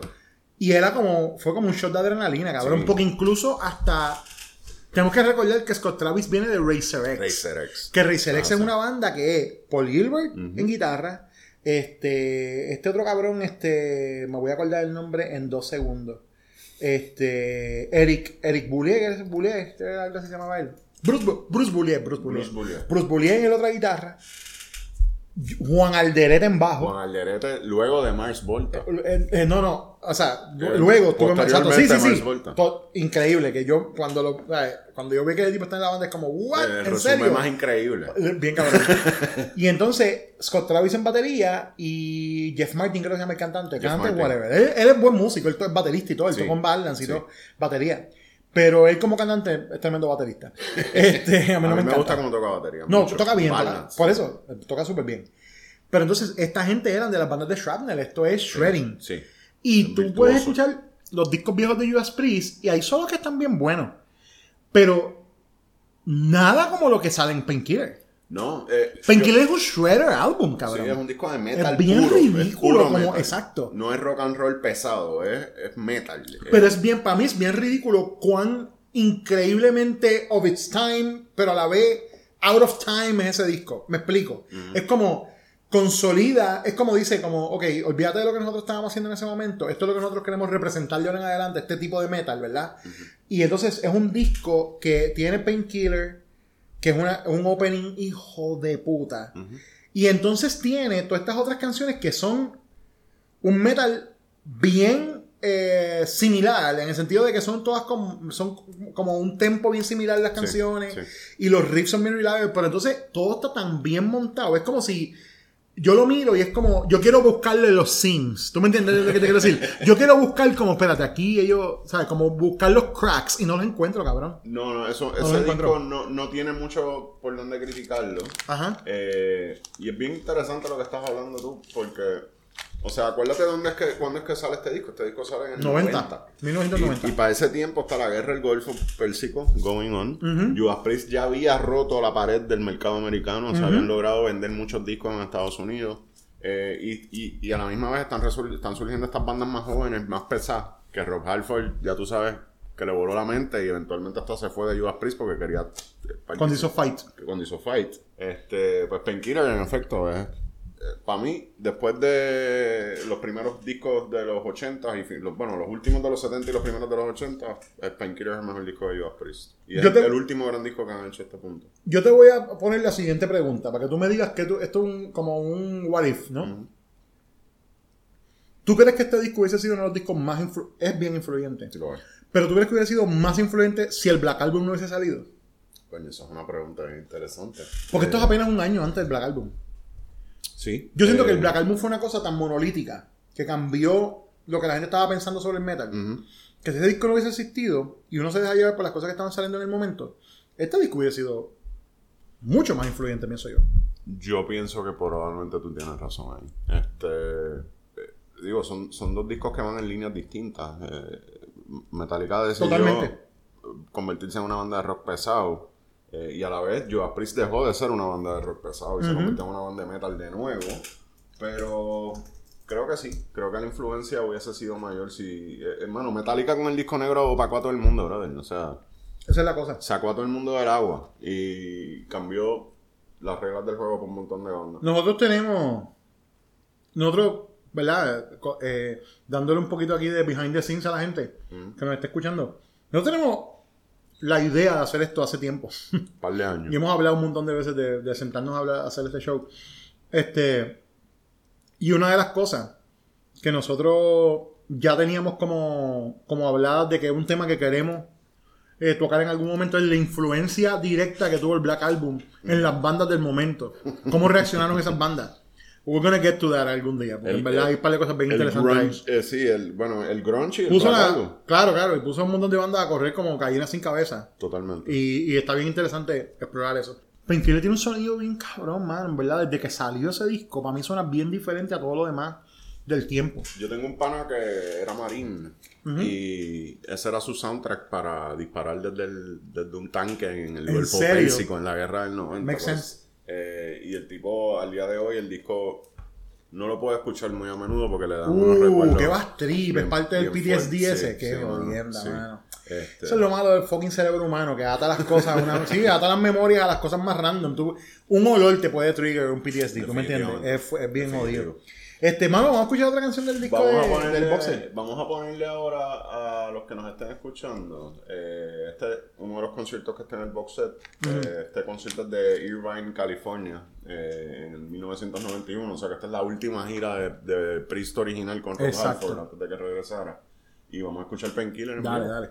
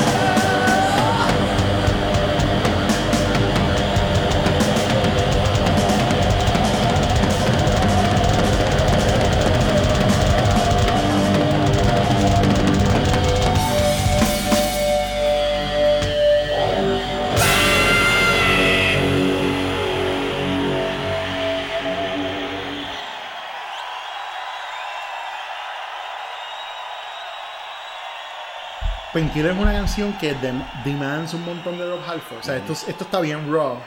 Tú sabes que esto ya está. Esto no es ni tan siquiera empezando el set. Esto es como bien adelante en el set. Y se nota que él está dándolo todo. Y no. Yeah, he doesn't hit all the right. ¿sabes? No, tan- no todas las notas están pristinas, qué sé yo. Claro. Pero cabrón, la energía está tan ridícula. La batería. Y Scott Travis lleva la banda a las millas, cabrón. millas. Do- Lo lleva pesado, pe- pisado, pisado, pisado. Casi tiempo y medio más rápido de Tacho, lo que es la una grabación. cosa de brutal. estudio. Pero me encanta. Sí. Me encanta porque es, ese es el punto del live performance. Claro. Que la energía siempre es diferente y va a afectar. Y todo ese cliché de que, tú sabes, de que el- la música se afecta con la energía que el público le tira al artista y el artista. Esa, esa cuestión. eh, ese- es un cliché, pero ese es un cliché por un propósito. Porque es. pasa. Bueno, Spinal Tap. Nosotros recibimos, Exacto, exacto. absorbemos y devolvemos. Exactamente, exacto. Eh, este box set, de verdad que si tú eres fan de Judas Priest, eh, esto es eh, lo que llevas esperando por un montón de años en cuanto a música en vivo. Ajá, Ahora, ajá. tengo que decir que yo pensaba que iba a... Porque tiene un CD también. Tiene un CD de Rarities. Yo no le he metido mano a ese. eh, pero la mayoría de las cosas que están en ese, en ese CD, que son los CDs 41 y 42, se llaman Ajá. Beyond Live and Rare, disco 1 y disco 2. eh, solo tiene una sola canción de estudio. Exacto. Y es un demo de las sesiones de Sad Wings of Destiny. Uf. eh, que se llama Commemoration Epitaph. Es, Ah. un, es un demo de estudio Nice. que tú lo escuchas y no suena como Rob Halford ni Judas Priest. Suena como Freddie Mercury. Porque What? es una canción en piano, no tiene batería, Oh, no wow, tiene guitarra ni bajo. Ok, ok. Eh, y es, es literalmente un demo para marcar la- Sí, las sí, secciones de la canción. Eh, pero no suena absolutamente nada como Nice. lo que tú esperas. Pero todo lo demás que tienen estos dos últimos CDs del También es set, live. Todo es live. Pero eso, yo me, eso, eso pasa con muchos artistas porque es como, por diferentes razones, este, hay artistas que graban, que tienen grabaciones que son FM broadcast, so están en buena calidad porque son Claro, soundboard, claro. pero a lo mejor no está el show entero, tú sabes, disponible. Sí. O a lo mejor tienen una grabación en vivo que eh, esa versión que escogieron, esa canción que escogieron para ponerla en el disco, es como probable- probablemente el highlight. Lo que estábamos Claro, hablando claro. es como, you don't want to listen to 17 versiones de Breaking the Law. si tienes dos cabrones, pues está cool, así, Claro, that's all you need. No necesitas las otras, 16 las otras 15. Claro. Tú sabes. So, ah, eso, esto me gusta, me gusta que lo hayan hecho así. Hubiesen preferido, o sea, lo, lo ideal hubiese sido que hubiésemos tenido más material de estudio. Claro, pero ¿Sabes? yo, yo pienso que a lo mejor, o, o lo que me parece que implica el hecho de que no tengamos material de estudio es que no hay.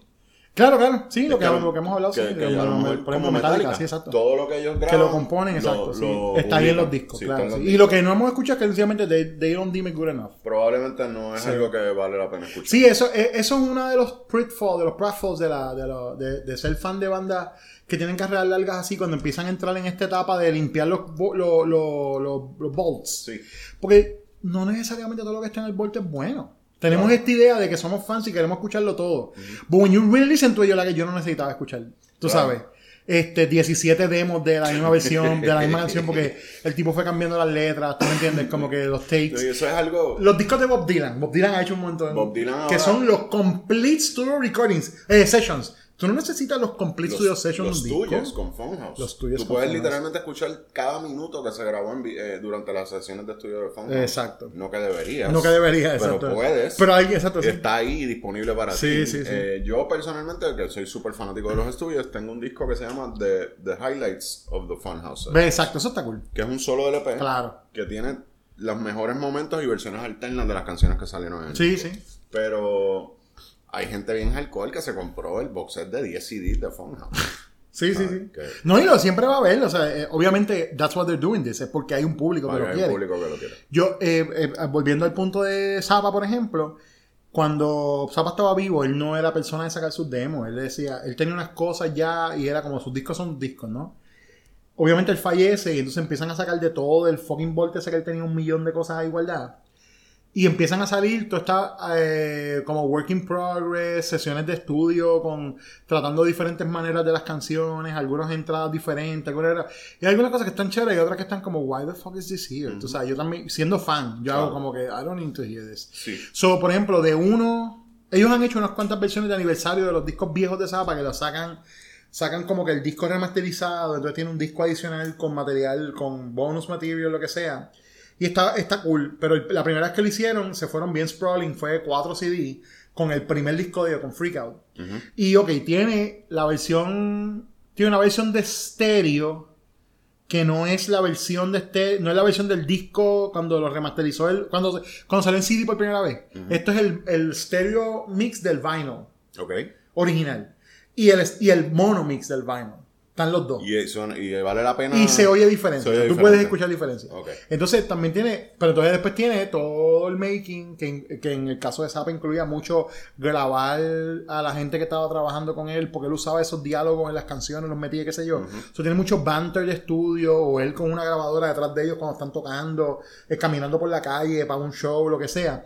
Que es un montón de cosas que yo hago, like, esto no me hacía falta. Claro. O sea, esto no me hacía falta. Eso a mí me pasa también con, por ejemplo, Nirvana. Yo, Ah, sí. Nirvana es una banda que para mí significó un montón por la edad Claro. que yo tenía cuando, cuando todo eso pasó. Claro. Eh, yo estaba en high school, noveno grado, salió Nevermind. Yo tenía 14 años. Y pues, Sí, es sí. importante Eh, para mí. Pero ahora no sé si te enteraste que viene un box set de Nevermind remasterizado. No sabía esto. Eh, ya salió la edición remasterizada single LP, perdón, que tiene incluso un, eh, un 7 pulgadas con dos o tres canciones de esa misma sesión que no formaron parte del disco. Ok. Eh, pero ahora también está el Super Ultra Duper Super Duper Deluxe Edition que sale en mayo del 2022, ¿Qué tiene? que tiene Nevermind, el Ajá. 7 pulgadas. Ah. Y también tiene cinco conciertos de esa época que el setlist es prácticamente exactamente igual. Es la gira de Nevermind. Sí, es la gira de Nevermind y Nirvana no era una- de nuevo, hablando de las cualidades de las bandas en vivo, no es como que Nirvana fuera esta banda que hacía estas exploraciones sonoras en el No. concierto. I mean, feedback, baja, el feedback. Es una banda de punk. Banda- las canciones, o sea, punk. Sí, sí, no, cuando hablamos por no, exacto, sí, pero... Pero es- es- eh, son el mismo setlist, quizás las canciones cambian de orden. Claro, Pero claro. realmente no hay nada nuevo que le añada una versión a otra o que una tenga que otra no. Exactamente. Eh, lo que sí es que, por ejemplo, para mí, que soy un tipo que coleccionó los bootlegs, como tú hiciste con, con Zappa, Exacto. eh, hay un show legendario de ellos que es, parece, o, o no parece ser, es Nirvana en su live peak. Ok. Y es el Irvine Meadows de Ah, 1991. claro, I remember that show. Yeah, Una- I remember porque trabajando en de disco, esos fueron de los primeros bullets que yo vi de Nirvana que salió en CD. Y, Correcto. y pasé tiempo, me acuerdo, entre ellos y Pearl Jam, los bullets se vendían un montón. Se vendían un montón. Yo Se tenía unos un cuantos montón. por ahí guardados. Sí, sí, sí. Eh, y el, eh, ese show de Irvine Meadows es un show bien legendario para los fanáticos de Nirvana por el performance, porque tocaron súper increíblemente intenso. Sí. Eh, y ese concierto va a estar en perfecto calidad de audio en ese Ah, Eso box vale la pena, exacto. Y yo no Y te tienes lo- que mamar los otros cuatro te tienes shows. que mamar mierda. los otros cuatro shows, mierda. Exacto. Eh, así que Digo, no sabemos cómo están los otros, ¿verdad? No, Ese- yo- no sabemos. No los hemos escuchado. Pero es el mismo show. Sí, no, exacto, sí. sí. El mismo setlist. claro, sí, el claro, mismo setlist. sí, O sea que yo no me lo voy a comprar. Sí, sí. Pero sé que hay gente que está bien Y va a pompía. estar en internet, estoy seguro. Y va a estar en, en todas las plataformas, claro, claro. Lo, lo podremos escuchar eventualmente. Pero volviendo a este bosque de Judas Priest, altamente recomendado. Si eres fan de Judas Priest, esto es religión para ti, lo vas a necesitar Claro. en tu colección. Así que si tienes los chavos para hacer la inversión, te lo recomiendo. Vale la pena, verdad Eh, otra cosa que salió esta semana, Pepe, eh, fue el, eh, la reedición que está haciendo Radiohead del reissue de los dos discos que tiraron a principios de la- del siglo XXI, que son Kidei y Amnesiac, con un disco de canciones sueltas de esas dos sesiones, que fueron prácticamente una sola sesión. Esos dos discos se grabaron prácticamente a la vez. Eh, y eso salió esta semana. Yo, cuando tú me contaste esto, ahí sí yo dije, ¿qué? Esto sí que yo no sabía nada que había salido. No sabía que existía el material Yo inédito. tampoco. Yo tampoco. Y eso sí me, me fue bien interesante. Solo escuché, eh, lo que escuché me, que me... Hay unas cosas, como te mencioné, que hay unas cosas que tú dices, eh, esto está, esto está, esto está interesante y hay otras cosas que tú dices, ay, ya puedo ver, yo puedo ver por qué esto no está en el disco. Claro. O sea, lo puedes escuchar y decir, esto, yeah, this is the reason why no lo incluyeron. Pero si eres un freak de Claro, Radiohead, claro. esto es tu 4 de Es julio, tu. Navidad y tu Día de Reyes. Obligado, obligado, Eh, claro que sí. Yo escuché estos discos, igual que tú, cuando salieron, con muchas ansias, porque Radiohead acababa de tener, de- o sea, lo, lo que vino antes de Day fue OK Computer, Ok, computer, claro. que fue un disco Que es un discazo. completamente, que, o sea, que marcó una época. Sí, totalmente. Eh, cuando salió, eh, y Day fue un disco que en ese momento sonaba bien distinto a lo que ellos habían hecho en OK Computer. Fue bien chocante. bien chocante. Bien chocante. Eh, pero si vienes a ver entonces y lo oyes como una sola pieza junto a Amnesia, te das cuenta que todo hace sentido. They belong together. They belong together. Sí, sí. Sí, cuando salió Amnesia, eh, el, el chiste era que le decían Kid B. Kid- Sí, era el, era el chiste. Sí, porque era Kid B, porque es como una continuación de lo que estaban haciendo en el otro. De, de haber pasado tres discos donde ellos fueron completamente diferentes, como Pablo Honey a. The Benz. A The Benz. Hay una diferencia del cielo a la tierra. Sí. Pero de The Benz OK Computer es otra cosa por completo. Otra. Entonces, they settled into a groove en estos dos discos. En Pero está bien bueno porque es verdad lo que tú dices. Escucharlos uno, de- uno detrás del otro te da, te enseña qué es lo que ellos querían hacer. ¿no? Así como yo me siento. Te enseña qué es lo que querían hacer, que es que hay una cohesión de esa experimentación electrónica y tú sabes, ellos jugando con cómo, eh, como que, cómo utilizar las herramientas que ya conocen, que es guitarra, bajo, batería, y e integrarlas a toda esa experimentación electrónica y está bien, está bien cool, mano, en verdad. Sí, es casi como, bien buenas. es como una deconstrucción de, lo que era el sonido establecido de la banda antes de Exacto. esto. Eh, y los outtakes que tiene eh, eh, este reissue se llama Kid Amnesia. Kid Amnesia. Eh, es un set de 3 LP si lo compras en vinil. Eh, y tiene un tercer disco. El tercer LP es un, un chorro de outtakes de, Ah, las 12 exacto. de la sesión de estos dos discos. Ajá. Eh, y vamos a ponerle al público Dale. o a la gente que nos digo público como si Público. más de tres personas. No, pero dale, dale. A los cuatro gatos que nos están A escuchando. los que nos están escuchando, vamos a ponerle la primera canción de ese primer, de ese tercer Dale. LP del set, que se llama like Spinning Plates Wireless Version.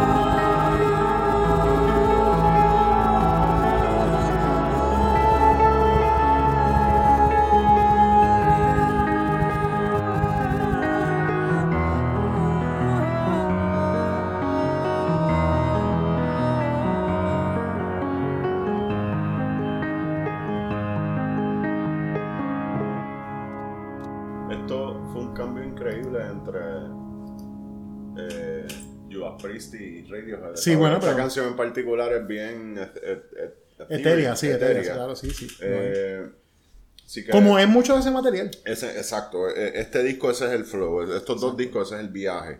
Eh, pero si tú eres fanático de estos dos discos o de la banda en general, esto es algo que debes escuchar. Cuando estábamos escuchándola, le estaba contando a, a Rubén que, que yo, yo, a, yo a Radiohead, cuando salió, o sea, los momentos importantes como OK Computer, que es un disco demasiado importante en la música moderna, en verdad. I didn't- como yo no le hice caso, yo no le, como que no cliqueaba para mí, era una cosa que yo decía como, I don't get it, I don't- no entiendo lo que la gente le ve a esto, tú me entiendes, era como yo escuchaba los singles, pero escuchaba otro montón de cosas, yo estaba con la cabeza metida en King Crimson en Zappa en otro montón de cosas, no estaba escuchando radio, entonces cuando hice Frecuencia, que conocí, ¿verdad?, al, al coproductor de Frecuencia, Ezequiel, este, a él le encantaba, estos dos discos específicamente, he loved them. Era fan. Y los escuchamos un montón, eh, no solamente pues haciendo show, pero también haciendo cosas nosotros, nos hicimos pana y, y entonces pues um, el primer disco que yo compré físicamente fue In Rainbows y fue por toda la cuestión esta de, oh, they're releasing este álbum como Pay What You Want y qué sé yo, después es que lo van a sacar como Pero, que físico. ¿Tú lo compraste físico Yo o lo compraste físico. online? No, no, no, yo lo compré, o sea, yo lo escuché online, lo bajé cuando salió. O sea, que no pagaste nada. Pagué- yo creo que pagué como un peso, algo así, pagué como un peso. Vamos a hablar claro, yo creo que pagué como. Sí, pero eso fue me- en el pay, what de- you want, yo pagué lo menos que podía pagar. Lo, lo- Claro. lo menos que yo quería pagar. Sí, sí, pay what no, you no, want. claro. Y eso- ellos te dieron esa opción. Claro, me dieron era la opción, parte del- exacto. del- Esa es parte del negocio. Claro. Y entonces cuando salió físico, rápido lo compré. Porque lo iba escuchando y decía, holy shit, espérate, que algo que está. Ese disco es excelente. Y ese disco fue el que me hizo mirar para atrás y dije, damn, yo me había perdido esto, cabrón. O sea, ok, Computer es una cosa preciosa y estos dos discos tienen sus flaws. Yo no te voy a decir que no. Kirei y Amnesia tienen sus momentos Sí. que me, me pierden un poquito. Pero overall, son, un, son una, una son una movida tan, tan cojonuda para una banda que está tan en el spotlight en ese momento. Que lo único que me. O sea, la- a las cosas que me acuerdan es como cuando Pearl Jam hizo el cambio bien radical en No Code y en esas cosas que eran bien diferentes, como le huyeron a la fama, ¿tú me entiendes? Sí, sí, sí. O artistas así que No, pero como esta gente- un esta left gente- turn y no todo el mundo le queda bien. Esta gente toma unos riesgos enormes Sí. que, que- que hay que respetar la valentía porque en ese momento eran tenían todo para perder. O sea, Claro, eran una de las claro. bandas más grandes del mundo. Exactamente. Eh, y eso, pues uno, hay que, uno se tiene que quitar el sombrero con Sí, sí, no, hay, eh, hay, hay una, hay un podcast que yo escucho de música, hace tiempo no escucho de hecho, que se llama Hit Parade, que es de la, del website Slate. Y entonces el tipo que lo, que el, el host es Chris, Chris Molanphy, se llama él, él escribe sobre Billboard Hits.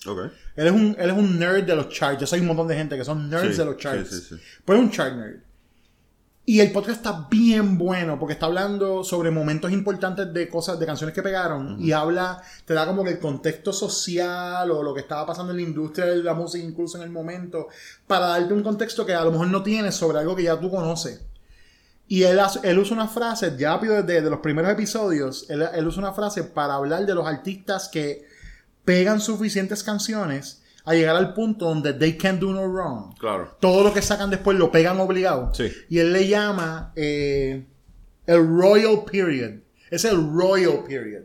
Es como tú estás en un punto donde todo es hit tras hit. Claro. Aún cosas que son de menor calidad. Sí, sí, sí. Por el contrario, con esta gente, a- a- aunque digo, esos discos vendieron como quiera, pero yo, yo siempre pienso que esa- ese periodo de ellos fue como un royal, un royal period, pero creativo. Es como, they couldn't do anything que no estuviera como just increíble, ¿tú me entiendes? Y en vivo también estaban sonando extremadamente increíbles. Yo tengo en algún lugar, y esto lo pondremos en algún episodio futuro, un, un show que ellos hicieron en la BBC cuando Ajá. salió Amnesia, que en el 2001, Ajá. que tocan una versión de The Headmaster Ritual de The Smiths. ¿En serio? Que tienes que escuchar, eso lo vamos a poner Sí, alguna vez, lo tengo que encontrar. Pues creo que, Eh, creo que debemos hacer algo así de covers, unexpected covers o covers que nos volaron la mente. Podemos hacer eso. Podemos sí, hacer sí. eso. Y hablando de cosas que nos volaron la mente esta Ajá. semana, pues, Ya nosotros vamos a cerrar con este tema, qué horrible. Eh, la gente no va a querer escuchar más nada. Nosotros queremos. Esta semana, Ah. eh, otra de las cosas que salió fue el disco de Robbie Draco Rosa. Yo no sé ni si por- le puedo decir Robbie ya. Yo creo que él ya no está usando el Ahora es Draco Yo ya. creo que es Draco, sí. Draco. eh, tiró un disco nuevo. Yo no sé el- cómo se llama el disco, te voy a decir ahora, un brequecito, porque yo... Pues yo disco- tampoco, porque yo no lo escuché, pero tú Sí, sí. yo sí. Y lo primero que te iba a preguntar es si lo escuchaste completo. Eh, traté. Por lo menos escuché partes del disco. ¿Ok? Partes completas. Y, y a mí me causó curiosidad. ¿Por qué, por qué tú decidiste hacer eso? Mira. ¿Qué carajo tú- no, te voy a decir ahora mismo, espérate un momento. Se llama Sound Healing. Eso mismo, Sound Healing. Ok, esta es la cosa. Sound Healing Yo estoy- 1.11. Exacto. Yo estoy un día random de esta semana en internet. Estoy ahí viendo algo en Facebook y un pana hizo un comentario sobre el disco. ¿Ok? Y yo dije, Ro- primero dije, diablo, Draco saca un disco. Robbie, yo no nunca digo Draco, yo personalmente. No. Robbie saca un disco nuevo. Curiosidad porque yo en verdad, esta es mi opinión sobre Robbie, de, musicalmente hablando. Yo pienso que él tiene muy buenas ideas y él es buen productor, pero en su música él se puso súper vago, pero súper vago, después del periodo ese de vagabundo. Él sacó lo de Sunburst and Roosters, que eran Bueno, como que eh, algunas canciones en español Sí, y pero otras en and inglés. Roosters es las canciones de frío en inglés. Por eso, por eso, que es como, es como sea, que- rethreading ese, eso. Pero lo que hizo después de eso en adelante, para mí es so lazy. Like, él podría estar haciendo mucha mejor música que eso. Pero siento que es como él conformándose con la. Y claro, pues Yo podemos, creo que las regalías de la vida loca empezaron a llegar. podemos hablar de la regalía, podemos hablar del cáncer, podemos hablar. Pero mi issue siempre es que ya él probó que podía hacer cosas mejores. Claro. Entonces estás estancado en algo que es como. I don't know, man, no sé ni cómo explicarlo. Es, es- es- me frustra su música. Te entiendo. Porque es como. Siento que es este. Ah, aquí encuentro el comentario del pana mío. No voy a tirar su nombre ¿verdad? en medio Sí. porque. Para proteger su identidad. Sí, claro. Pero él hizo un, él hizo un post que decía: Por favor, alguien quítele los discos de Brian Eno a Draco Rosa. O sea, los discos de Brian Eno, Music for Airports. Dime, dime que tú no lees ese estatus y dices, bueno, me tengo que escuchar eso. Eh. Ya sabes por qué fue Ya que lo escuché. Ya. Cuando él dijo, quiten los discos de Brian Eno de concierto, pues déjame ver qué carajo está haciendo. So, la Sí, cosa pero es que tú pensaste, este tipo está haciendo. eh, ¿Cómo es que se llama el disco de Brian Eno? Para el- el completamente honesto, yo dije, cuando yo lo, cuando lo busqué para escucharlo, y yo dije, yo sé que esto va a ser menos este Here Come the Warm Jets, Here Here Come, the Warm the Jets. Warm Jets. Tú pensaste que iba a Y ser más- Taking Tiger Mountain by Stealth. Exacto, Taking, taking, taking Tiger Mountain by Strategy. Y yo dije, y yo estoy seguro que esto va a ser más Music for Airports Volume Claro que sí, 17.5. definitivamente. And it is. Esto Ok. fue lo que yo le dije al pana mío. Pero son canciones, Pepe. Te voy a, voy a llegar a eso ahora. Este fue mi comentario después que escuché. Yo le puse, chach, no lo compares con Hino que se emociona. Claro, si, le dices ahí que suena Hino, Claro. va a estar, olvídate. Vuelve y lo hace. Pompeado. Vuelve y lo hace. Ya quisiera él. Selva se llama la canción que abre el disco. Dice, esa de Selva suena como una copia barata de Enigma, que no va a ningún lado. Enigma de Return to Innocence. Eso mismo. Al 90. menos el de Enigma sabe ser conciso, carajo. Ok. Porque la canción dura 11 minutos. 11. And it goes nowhere. 11 minutos y 13 segundos. Exacto, and it goes nowhere. Y yo puse igual de, el resto del disco está igual de mierda o peor. No vamos a escuchar música de él, pero quiero, pero necesito hablar de eso. Yo entiendo que él tuvo todo un proceso para bregar con su cáncer y él se metió en la jodienda de la yoga y todas estas cosas y todo lo natural y bla bla bla. Yo siento que el feeling fue a lo mejor estaba un día en su clase de yoga con su mat y jodienda y el profesor de yoga puso la musiquita y El, el, el mat de yoga de Roy debe estar bien cabrón. Debe estar cabrón. Es milagro que no saca un match de yoga con su nombre, con Draco, así bien grande. Con algún arte bien mierda, como tú estás poniendo ahora en los discos. Este, la cosa es que él, el disco es un disco que es como si él escuchó eso, esa música que te ponen para hacer yoga, él dijo, pero un momento, yo puedo hacer esto, esto yo lo puedo hacer. Como que no lo hizo. No hay, un, no hay un propósito. Digamos, la canción Selva, que es la primera, dura 11 minutos y es instrumental. Totalmente. Es instrumental, pero es un instrumental que es como suena como New Age. Ok. ¿Ok? Este. Y tiene sonidos de la naturaleza. Para nosotros, pon un cantito. No, eso no va a poner en el show, pero ponlo porque quiero, quiero que quiero que escuchen lo que te quiero decir. Dale, sí, adelántalo. Esa, esa primera canción que abre el disco, que es Selva, son 11 minutos, no va a ningún sitio, es como que tiene unos sonidos de naturaleza, tiene como un término ahí, una jodienda. Pero son 11 minutos que no van para ningún lado. Pero entonces la segunda canción dura 7. Y entonces ahí empieza a cantar con su voz tipo medio vagabundo-ish, esa, esa onda. Pero entonces, como las letras parece que son como stream of consciousness. Eh, mi issue con Draco es. Hay una diferencia entre ser una persona talentosa haciendo música y que te digan que eres una persona eh, talentosa haciendo música y que te lo creas. Y yo siento que Draco está en ese punto. Creyéndoselo. Yo creo que Draco llega a un punto donde él sabe que un montón de gente piensa que él es un genio. Yo creo que el contable le dijo que él es un genio. Yo creo que el conta- Hay una cosa, exacto, que es como, mira, esto es lo que te vende, pues entonces él está como, como yendo a eso. Y eh, para mí it doesn't work, man. O sea, para mí es como. it- it- es, es incomprensible que esto sea su disco nuevo y que él incluso lo esté promocionando. Y que el punto del fucking. eh, de, de- ¿Verdad? Que estemos hablando de él también como quiera que sea. Y, ¿verdad? No era un tema que yo necesariamente quisiera entrar aquí ahora, pero, pero esto va a ser como mi. Esto va a ser como mi. ¿Verdad? Habíamos hablado de que quería hacerlo, de qué carajo le pasó al internet. Sí. Esto fue una cosa que le pasó al internet esta semana pasada. Que salió una entrevista de Draco diciendo que él quería venir a tocar a Puerto Rico para promocionar su disco, pero que no podía venir por la, por la, por el mandato de vacunas de aquí, la cosa de cómo están Porque bregando con las vacunas Draco, aquí. para estar claro, lo que Draco dijo es que él no confía en los grandes intereses que quieren obligar a la gente a vacunarse. Exactamente. Eh, lo cual implica que hay sospecha Ajá. de lo que tiene la vacuna y si y, y para mí yo lo llevo más lejos para mí hay dudas de que el COVID exista o no exista Claro. Eh, claro.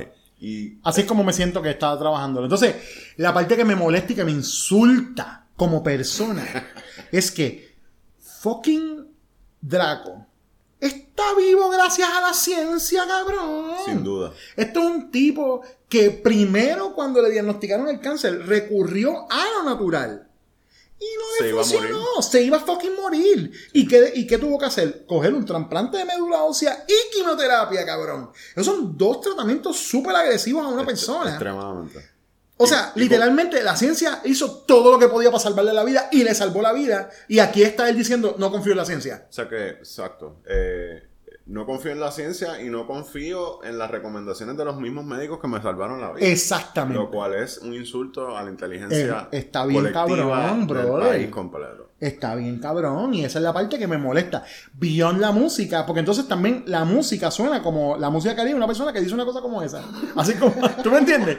Es como, what are you doing? What are you doing?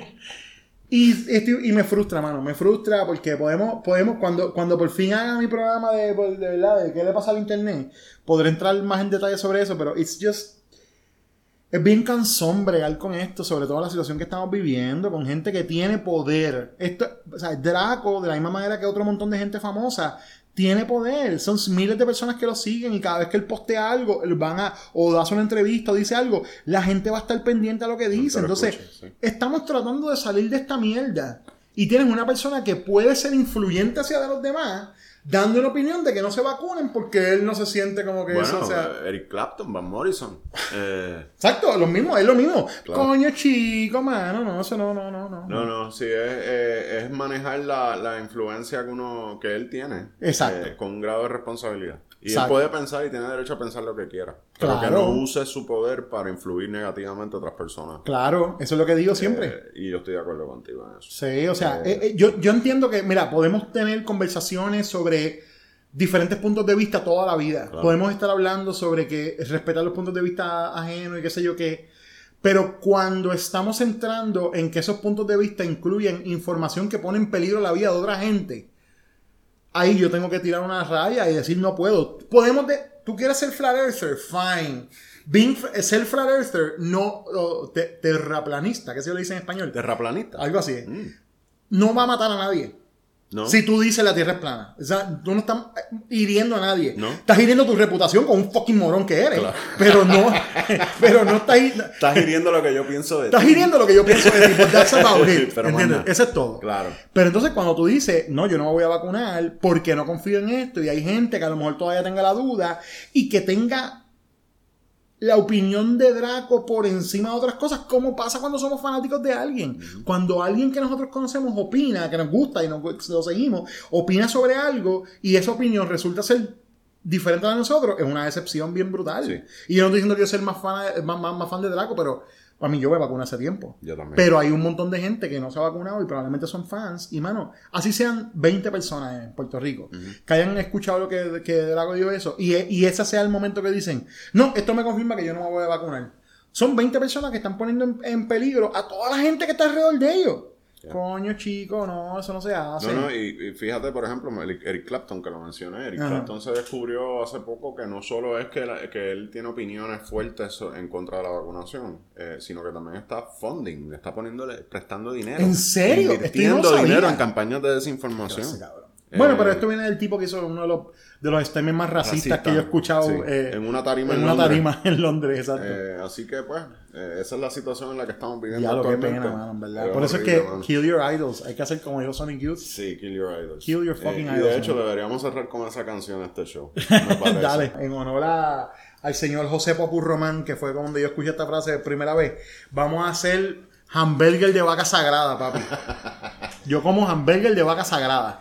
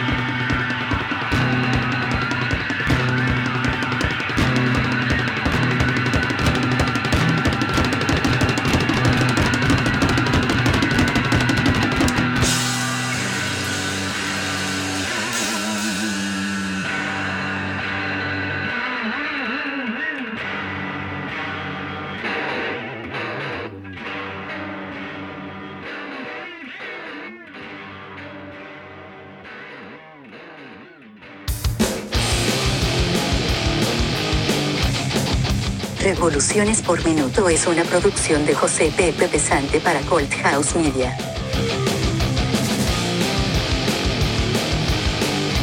Colt House Media es también la casa de terror entre los dedos, sonidos laterales, pesado, y otras manifestaciones sonoras para ayudarte a navegar la cultura popular del siglo XXI. Búscanos en Facebook como Colt House, dale like y compártelo con tus amigos, y si deseas, con tus enemigos.